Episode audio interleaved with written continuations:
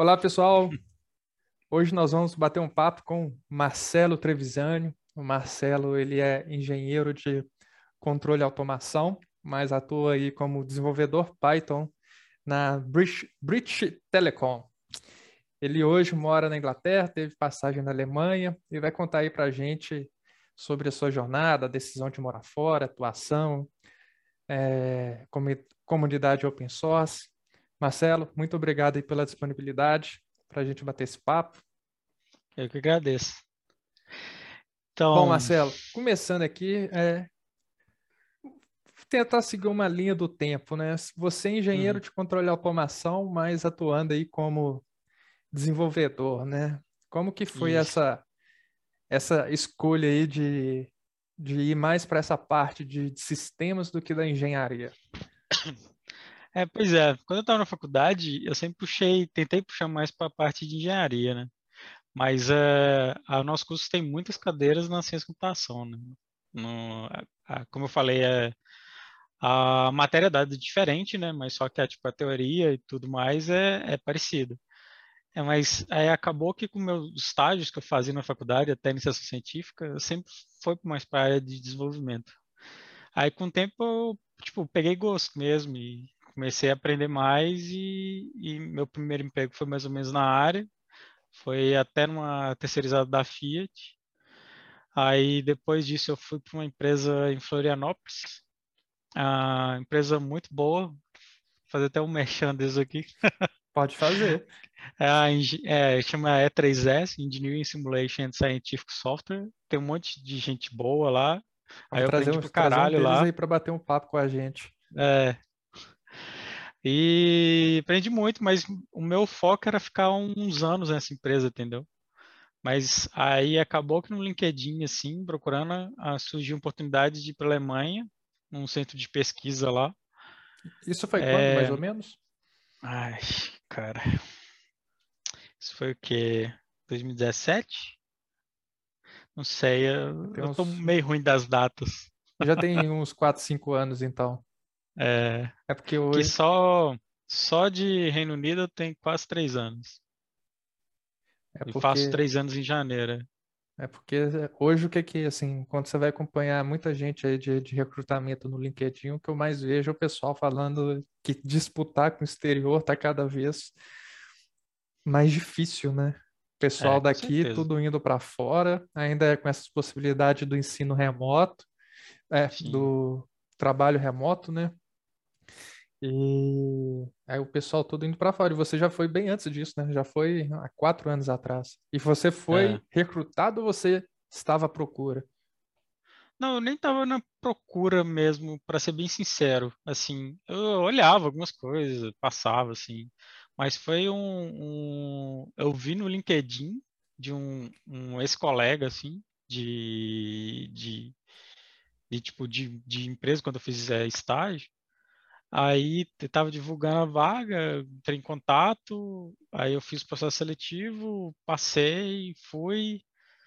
Não me adaptei bem à Alemanha, tipo, também, é, tipo, fiquei lá o que sete meses trabalhando lá.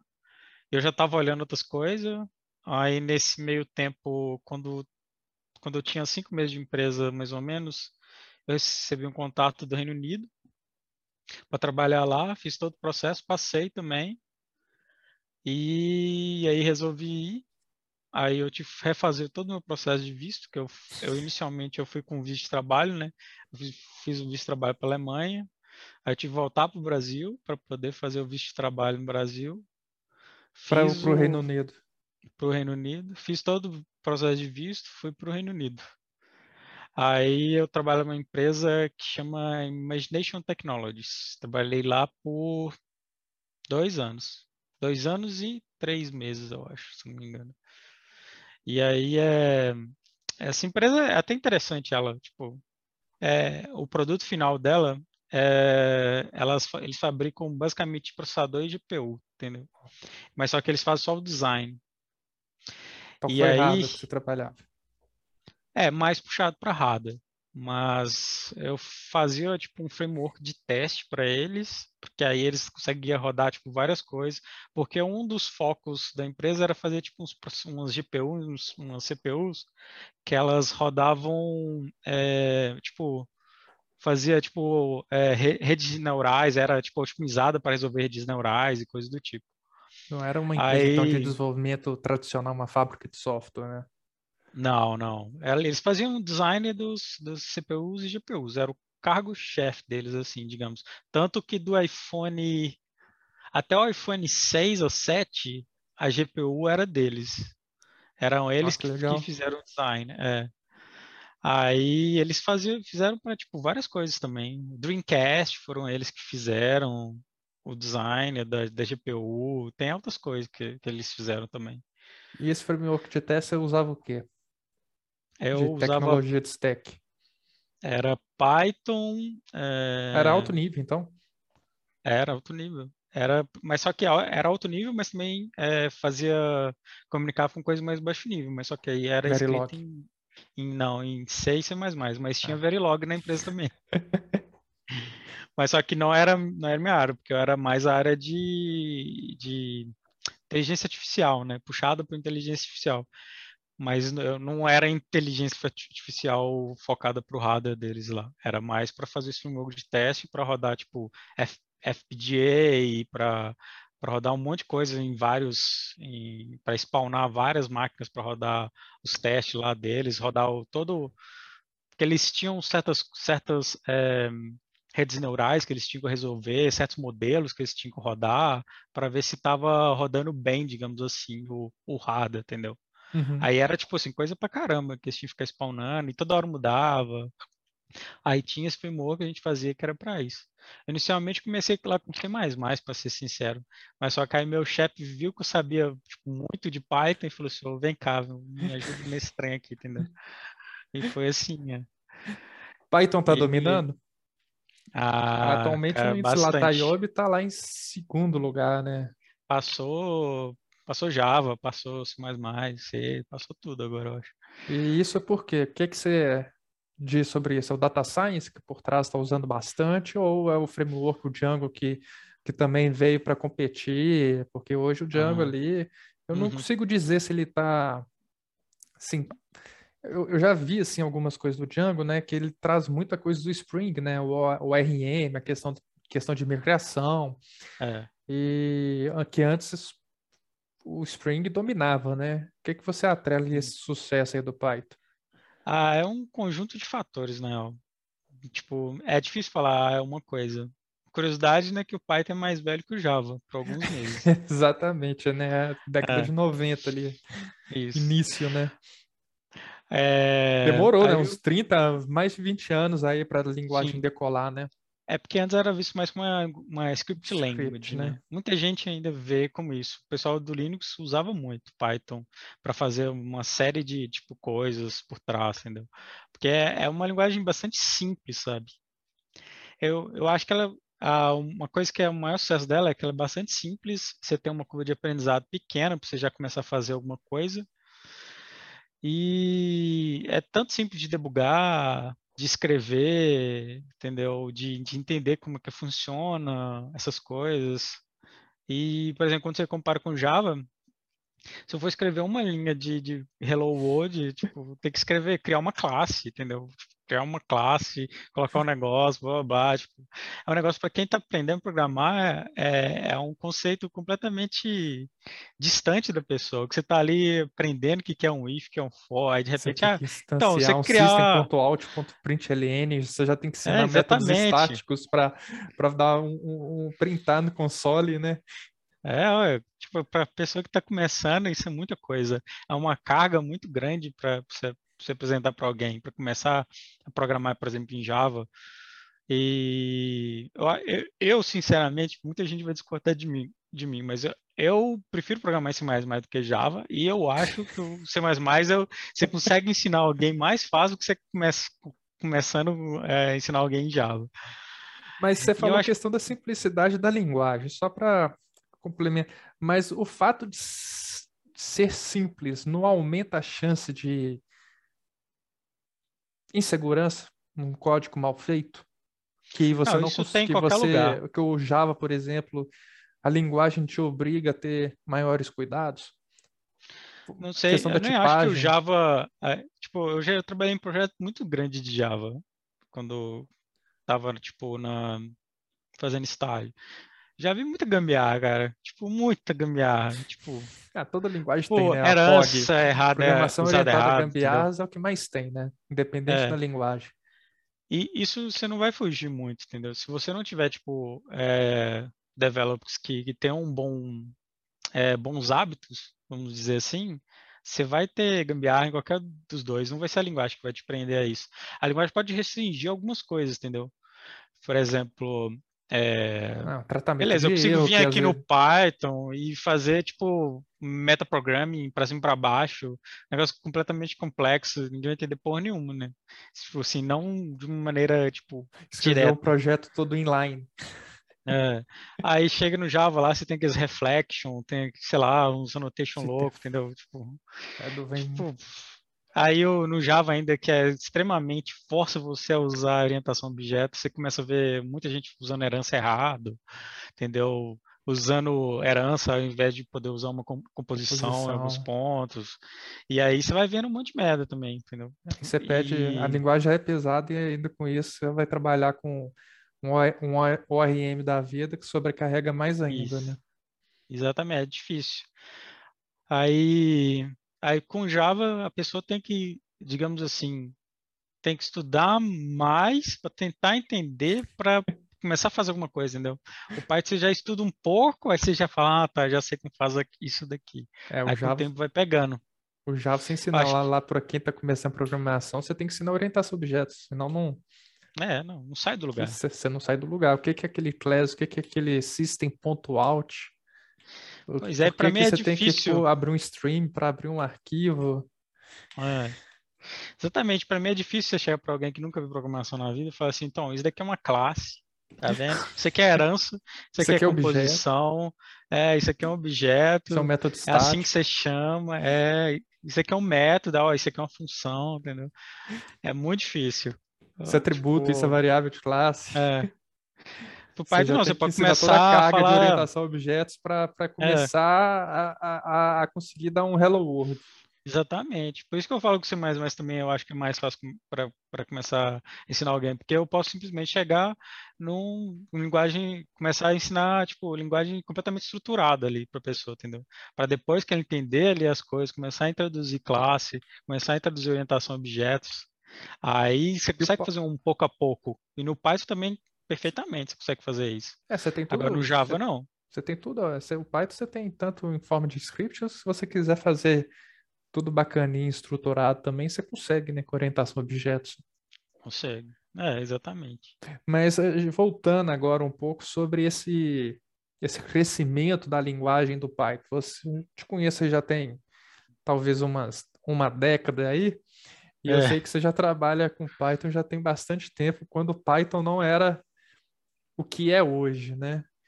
É. é o, o, o, eu vou reforçar a pergunta, né? Eu sei que, que não, não dá para dizer o que foi uma coisa ou outra que levou a linguagem ao, ao patamar que está hoje, mas o, a questão de ter um framework robusto quanto o Django contribui?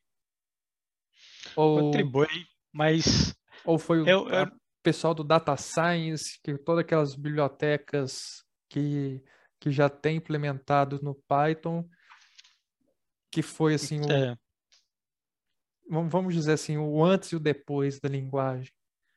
Então, o framework ajuda, mas só que, por exemplo, o Django, eu acho que é um dos mais usados, mas aí você tem logo em seguida, você tem tipo Flask, Flask. Flask ou Fast API também, que o pessoal está usando bastante, que são bem interessantes mais reduzido, né?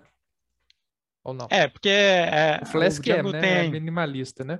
Sim, é, exatamente, porque eles têm abordagens diferentes. O Django é batteries included. Tipo assim, tem tudo no Django. Você precisar estar tá lá dentro no um Django. Spring, né? Pesado. É, exatamente. tem tudo lá. Você pode uma documentação que você precisar, provavelmente você vai achar.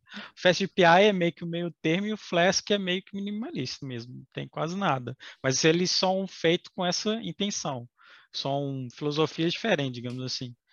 E eu acho que por conta do Python ser bastante simples, você começar a aprender, começar a fazer alguma coisa, porque você imagina só, imagina que, por exemplo, é, muito, no início, né? Não falando agora, mas no início, muita gente saía de que fazia a, a análise estatística, era basicamente pessoal formado em estatística, professor formado em matemática. Você dificilmente via um engenheiro, uma coisa. Tinha, tinha, mas só que você é, via mais linear, pessoal... né, cara? Você é, tá... exatamente, porque é pesado esse negócio. Você pensar como é que é, sei lá, a... a... decomposição, é... eigenvalues. Então, exatamente, tipo, é, redes neurais toda foi, foi uma base estatística lá, tanto que no início, um dos os primeiros livros que estavam saindo sobre, tipo, redes neurais, coisas do tipo, né, eles chamavam, tipo, de statistical learning e coisas do tipo. Não tinha esse nome de machine learning, foi criado depois e tal. Deu, deu um hype do caramba por conta disso. Tipo assim, é, é interessante, é legal, mas eu acho que por conta disso que era muito fácil de começar a aprender, eu acho que o pessoal da estatística via isso, ou talvez o pessoal lá da matemática, o pessoal que não, não, não era bem dev mesmo, aprendia rápido, conseguia começar a fazer coisa muito rápido, entendeu? E ainda tinha as, as bibliotecas como o NumPy, você tem lá o SciPy, você tem, sei lá, o Pandas, e que, e que ajudam pra caramba. Por exemplo, o, o NumPy é quase todo por trás escrito em Fortran e C, entendeu? Ó, oh, sabia não. É, o Python mesmo tem uma parte escrita em Python, mas só que na verdade o Python serve como base de tipo assim para para fazer bind mesmo. O, Python é a cola ali, né? Que eles gostam de falar disso do Python, né? Que o Python é um glue language, que é uma linguagem que vai juntando as coisas. Você pode escrever um código feito em C++ e eu vou e faço um bind para Python, entendeu? Vai ser rápido igual qualquer código em C++, não tem problema. É, o pessoal do NumPy fez foi isso, porque você imagina só, é, o Python, é, você tem todo o problema da, da, da GIL e contém uma linguagem bem interpretada, blá, blá, blá, blá. E se for fazer manipulação de matriz em Python, se não usando Python, se usando Python puro, seria muito lento, entendeu? Entendi. Aí o pessoal faz, escreveu, por exemplo, o pessoal do NumPy escreveu a biblioteca feita em, em maior parte, boa parte em Fortran e também tem uma parte em C. E aí o que Fortran eles fazem é forte é todo... nessa parte, né, de Sim, cálculos. De de matrizes Exatamente. e tudo mais. O né? Fortran foi criado é feito para isso, isso né? É.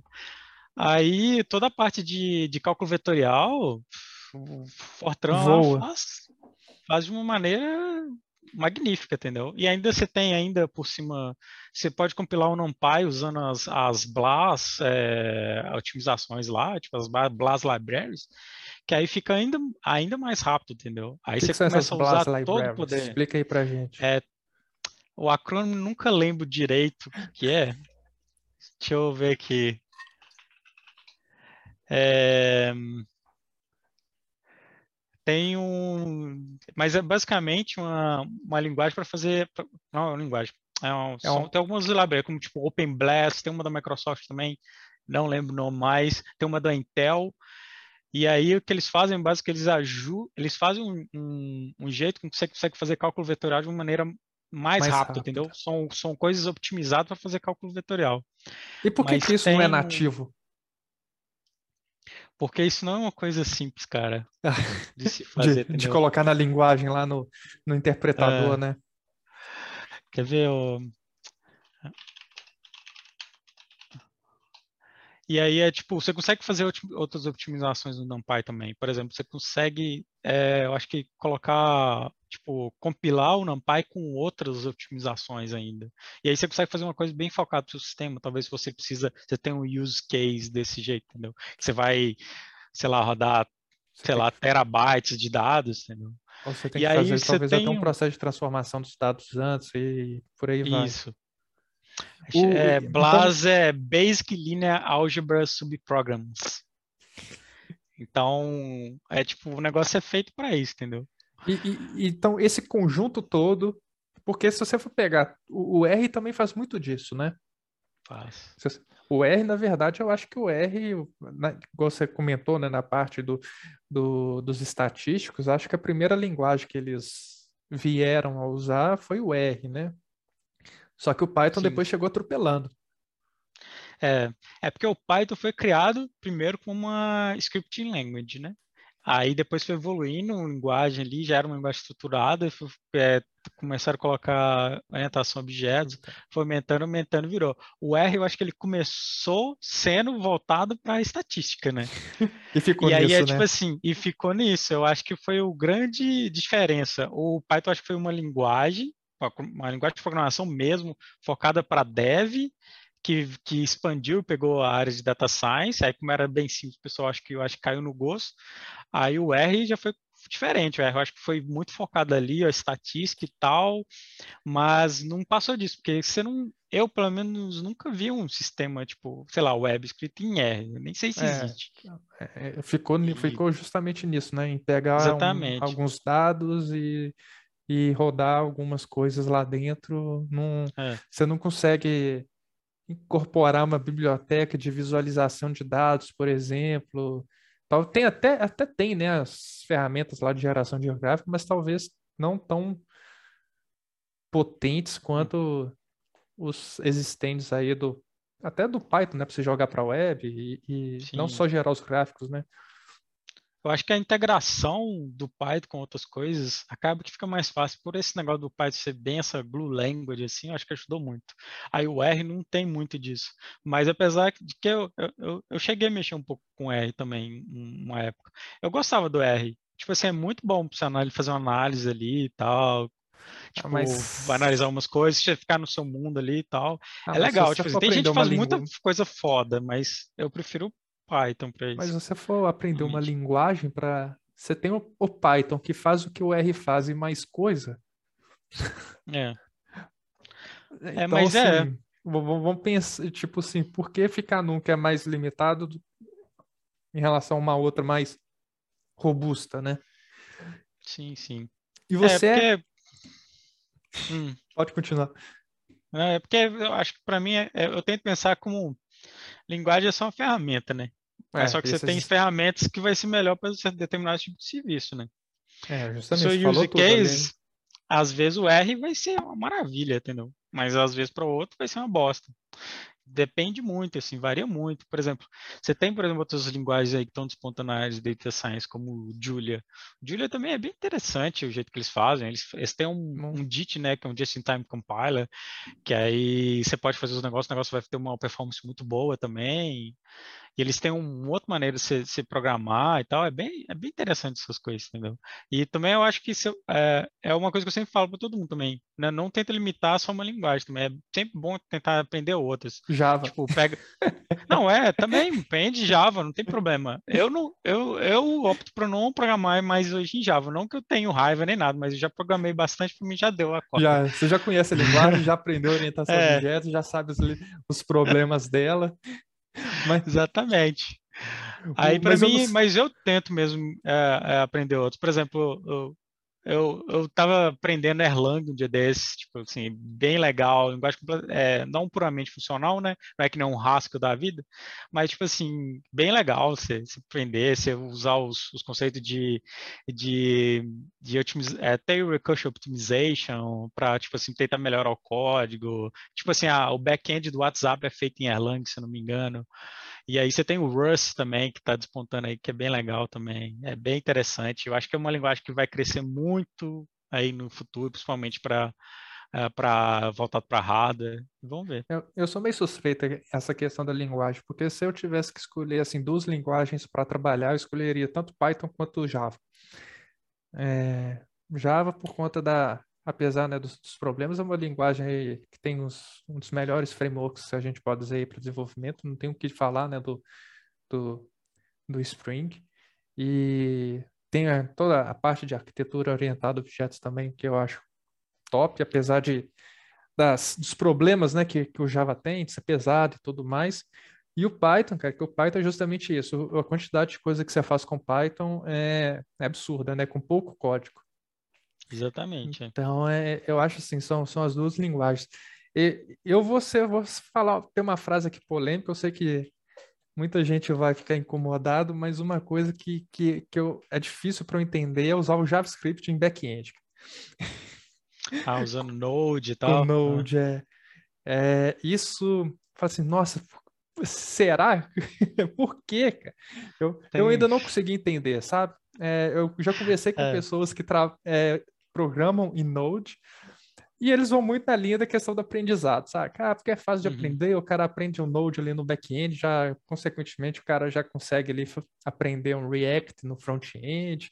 Então, acho que para full stack, aí, vamos dizer, é uma, é, é uma linguagem mais, assim, é uma excelente ferramenta, né? Igual você Sim. falou aí, pegando o gancho, que linguagem é uma ferramenta, né? Eu, o, o mais importante é você saber como construir a solução, né? Exatamente. Mesmo que seja no caderno, no papel, ali no desenho, independente da linguagem. Mas é que eu acho que deve dar tanta brecha, e eu não. questão de um JavaScript no uhum. back-end. É, é, engraçado, eu tenho, tenho uma palestra, não sei se eu vou achar ela. Eu espero que achar mudava de opinião. Mas... É, do cara que criou o JavaScript.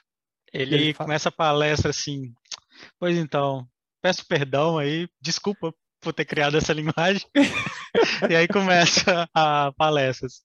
assim, uma brincadeira e tal, mas tem, tem uns problemas no JavaScript, mas quando você, você pega, digamos, o jeito como programar a linguagem, acaba que você sabe se virar com ela. Eu entendo que para quem às vezes faz um front-end e ainda quer aprender como fazer tipo um back-end ou o contrário, se é. tiver uma linguagem só, é mais simples, né? Que a pessoa vai precisar Sim. aprender outra linguagem. Pra Aí, realmente, né? Tipo, é... é, stack é, é de boa. O, o, e, e, e, é engraçado, porque, assim, eu sou da, da época que, não que seja bom, né? A tecnologia tá aí para melhorar. Mas a gente tinha que entrar lá no site, baixar o, a biblioteca do JavaScript, do jQuery da vida e tudo ah, é. mais. É é, para colocar no, no, numa pastinha do, do projeto, é. então linkar com, com colocar uhum. o URL onde que estava. E hoje você pega esses front-end, cara, você pega, você vai olhar a pasta, é tipo um giga de biblioteca. e você pensar que aquilo é. vai rodar no navegador, aí depois, por que, que o Chrome é pesado, né? É, mas claro tem, tem isso, seus poréns. Mas claro que isso traz benefício aí do UX, o UI, né? Sim. né? Não, não tô só, só eu só sendo um pouco polêmico aqui em relação à, à utilização, até porque hoje espaço não é mais problema, né? Se você for pensar, né? mas é. é há assim há excessos, né? Sim, claro. E é. você também é ativo aí na comunidade open source, né?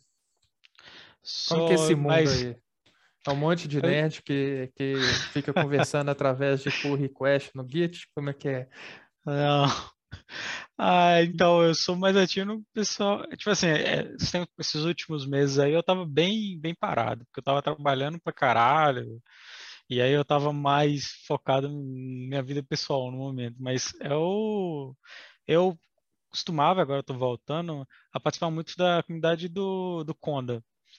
É, não sei se você conhece, é tipo, é, um, é basicamente um package manager, mas ele é meio agnóstico. É, mas ele é mais agnóstico, ele não é só para Python, ele pode ser para qualquer linguagem, para R, C++, Python, Julia, Rust, qualquer coisa, entendeu? Uhum. E aí ele meio que cria, ele tem seu próprio sysroot ali e ele cria tipo virtual environments, né? Que aí você pode criar vários, você pode trocar entre eles. Aí, por exemplo, eu consigo instalar um GCC tipo de uma versão no environment e depois trocar e instalar um GCC de outra versão, entendeu? E eu consigo fazer várias, várias, vários desses adjustments assim. Não fica que aí para né, quem né? Tipo, Exatamente. Um para cada projeto.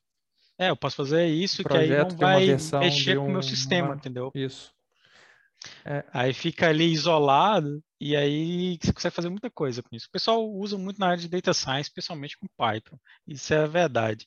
É que você muda aí de biblioteca sou... para um projeto, não, não, não, não tem um efeito colateral de. Exatamente, é. De alterar e nos aí, outros projetos. E aí, quando você está lidando também com, por exemplo, na E3S, eu trabalhei muito com, com Python e C++, né? Que era basicamente as linguagens que a gente usava para o pro projeto lá. E aí, ter o Conda que, que, que eu conseguia instalar e fazer um management disso tudo, tipo, para C++ Python, e não mexendo no meu, no meu sistema, entendeu? É, era uma coisa que era muito mão na roda. Aí eu acabei participando muito da comunidade, aí, eu, aí tem um canal do Conda, do Conda que chama Conda Forge, Aí eu sou um core member do Conda Ford. E acabei ganhando permissão de, de também em, um, em outros projetos, permissão de, de como maintainer do Conda Builds. E aí acabei desenvolvendo um projeto para eles também, que foi até uma iniciativa dando um focus com o pessoal do Conda Ford, que aí o projeto chama Grayschool, que ele gera as receitas para o Conda. E aí eu acabei é, participando muito da comunidade e fiquei mais ativo nessa área, mas já contribuí para outros projetos também, tipo PyTest, VTK, e, e tem uns outros projetos aí. E, e, e, como que funciona esse fluxo? Primeiro para entrar para ser um colaborador, outros para, tipo, como tem um review do que você faz quando você submete? Como que funciona esse fluxo aí de, de colaboração? É, acho que funciona igual de empresa normal, né? Normalmente você abre um, um pull request é, ou uma fee é, fazendo tipo um, uma feature nova ou corrigindo um bug ou alguma coisa do tipo. E aí, e aí o pessoal revisa, eles pedem modificações, aí você faz e depois o código acaba sendo integrado.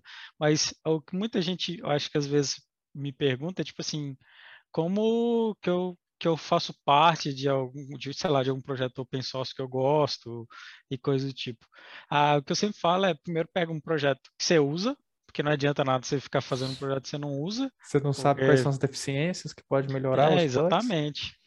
Aí você tenta ver, tipo, se você gosta mesmo, acha interessante, legal, quer aprender mais, você começa a pegar a, a lista de issues deles, porque sempre, os projetos grandes, se eu, se eu entrar agora no PyTest, que é um projeto muito bem mantido, e você vai ver que tem issue pra caralho lá, entendeu? E, se, e eles costumam marcar muitos, principalmente os projetos grandes, é, marcar muitos como, tipo assim, é, é, good, good for first issue, entendeu? Tipo assim, bom para o primeiro issue. Tipo assim, a pessoa que é novata no projeto, não sabe como as coisas funcionam, às vezes pega aquilo dali. Ou ah, interessante. arruma documentação, entendeu? Porque a documentação é uma coisa que também precisa muito, muito importante. E aí o pessoal vai, começa, muita gente começa por documentação. Começa documentação então tem essas tags assim, você que está iniciando, pegue essas issues aqui. É, é bem comum. Não vou falar que todos os projetos têm, mas é bem comum ter isso. Aí o pessoal começa assim, devagar, porque aí você vai familiarizando, familiarizando com o código, e aí o pessoal vai te ajudando. Aí com o tempo você vai fazendo parte, cada vez é, tendo mais contribuições. Aí pode ser que algum dia eles cheguem para você e falem assim, oh, você está contribuindo para caramba aí, você não quer fazer parte aqui não, tem uns é, permissão de manter, né? Que aí você consegue ajudar a revisar as coisas, integrar código, entendeu? E assim, porque a maioria desses projetos não tem ninguém que recebe grana por trás, entendeu? Tem um ou outro que tem, que é tipo, tem empresas uma doação, né? É, ou doações, mas tem muita tem empresas que patrocinam alguém, pagam alguém por mês para ajudar a manter, mas a maioria não tem. Por exemplo, se for no PyTest, é, eu acho que, se eu não me engano, ninguém lá é, tipo, é pago, entendeu? Eles fazem tudo no free time deles, eles doam o free time deles para ajudar no projeto, que é usado, tipo, por, sei lá, milhares, milhares milhões de pessoas. de pessoas, é, sei lá.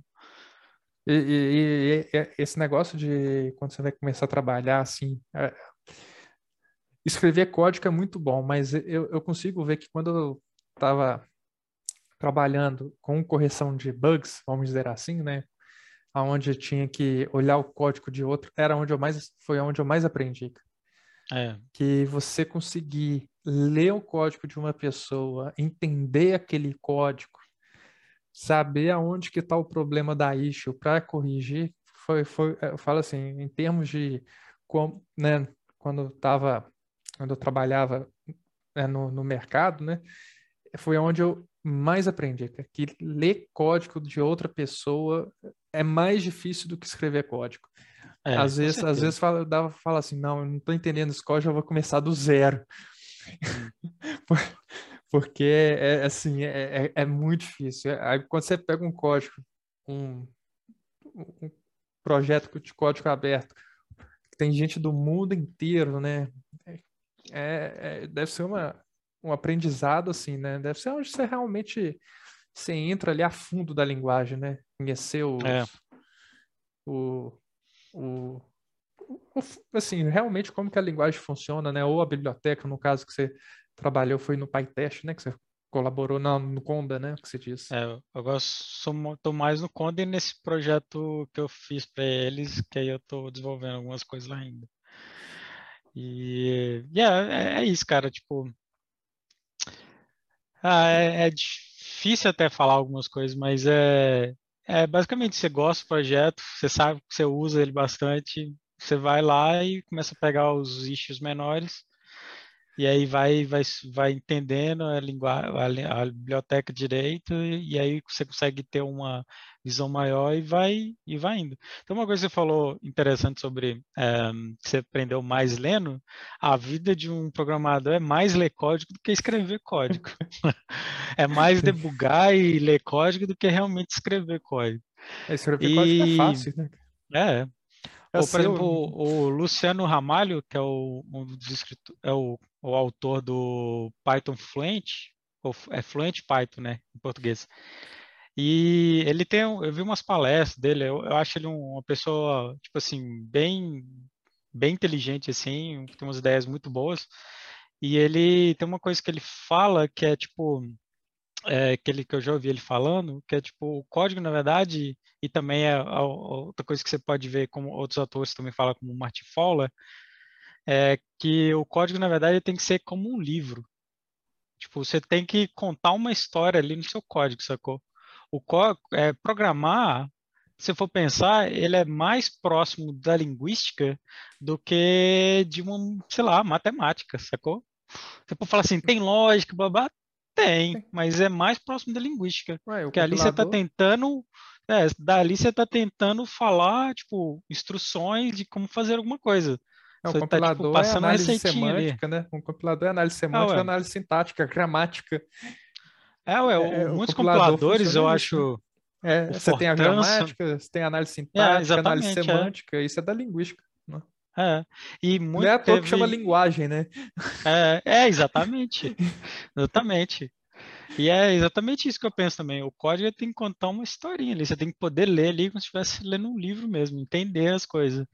E por isso que as variáveis, é, a gente, quando a gente, uh, o pessoal brinca que a parte mais, uma das partes mais difíceis da vida de um desenvolvedor é dar nome às coisas, é realmente isso. Porque você tem que passar né? um, é, você tem que passar um nome que seja, é, tenha realmente um, um, significado, entendeu? Que seja, é, que você passe uma ideia que seja aquela e a pessoa quando for ler vai entender direito.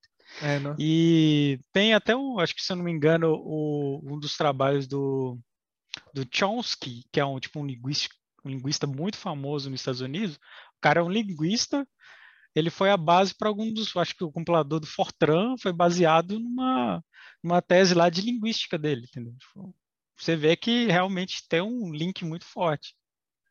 É, o, é, é, justamente, né? Se você for ver a base, é, a teoria, né, por trás de, de, da linguagem vem, vem disso, né? Análise sintática, análise semântica, gramática, né? Então, quando você é. tem lá int i igual a zero, aqui tudo foi definido numa gramática, né? Isso, por uma gramática. Marcelo, queria, para a gente encerrar aqui o nosso bate-papo, queria voltar no assunto de ser um expat, né? Ser um, é. Sair fora, receber em euro, libras. Quais são as dicas que você você daria para as pessoas que estão, que estão nos ouvindo sobre como conseguir é, um emprego fora? Precisa ter uma cidadania, consegue fazer isso direto do Brasil? Quais são as dicas aí que você daria para quem é. está disposto a ter essa experiência fora? É, meu caso foi um pouco até diferente, né? Que eu fui com visto de trabalho para a Alemanha, depois fui com visto de trabalho para o Reino Unido, aí no meio do caminho do Reino Unido eu tirei a cidadania italiana e aí não precisei mais de visto. Aí o que eu falo é, primeiro eu vou citar até a, frase lá, acho que do Tom Jobim, se eu não me engano, que mora, é, mora, viver no Brasil é uma merda, mas é bom. Viver fora é bom, mas é uma merda. E é bem isso, entendeu? Se for sair do Brasil só por sair, tipo assim, ah, Brasil é uma merda, quero ir embora daqui e tal. Tipo, você pensa, entendeu? Você vai deixar várias coisas para trás, vai deixar família para trás, amigos para trás, tudo que você construiu você vai deixar para trás para construir algo novo. Então é, é, difícil também, tipo, não, não é fácil. Mas você vai ter outras coisas boas também no caminho. Então você sempre tem que pesar isso. Você tem que pesar muito se você realmente quer sair do Brasil, você quer ficar, sei lá, só um, dois anos fora, ver como é que é e voltar, beleza. Mas quando você for sair, realmente pensar, ah, não, eu quero sair definitivo, você para e pensa muito nisso. E se, alguém quiser preparar para sair, eu, o que eu falo é, para Júnior é muito difícil, muito difícil. Só se tipo assim, for tipo, um gênio da programação, ou se você tiver tipo muitas contribuições open source, aí você pode mostrar isso, muitos projetos você pode mostrar isso, mas para Júnior é muito difícil sair, eu acho, eu acho. Minha opinião. É, mas se você tiver ali um, dois anos de experiência, aí você já começa a entrar, pelo menos, né, um, dois anos, você já começa a, a ser um pouco mais, mais, não vou falar fácil, né, que tudo é difícil, mas vai ser um pouco mas... melhor para você achar as vagas, entendeu? E se você gosta de open source, contribui, que aí você consegue colocar isso no currículo, mostrar o que você fez, entendeu? Isso é legal também.